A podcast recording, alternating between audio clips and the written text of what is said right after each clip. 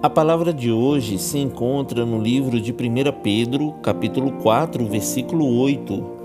Acima de tudo, amem sinceramente uns aos outros, pois o amor perdoa muitos pecados. Olá, irmãos queridos, a paz do Senhor esteja convosco. Hoje é domingo, dia em que toda a família se reúne para aquele almoço especial.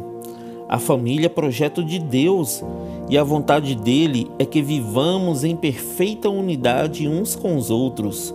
Hoje é dia de celebrar a unidade, esquecendo toda a diferença, perdoando e amando uns aos outros, pois o amor perdoa muitos pecados.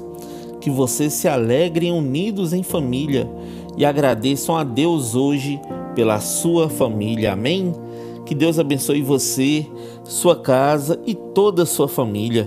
E lembre-se sempre: você é muito especial para Deus.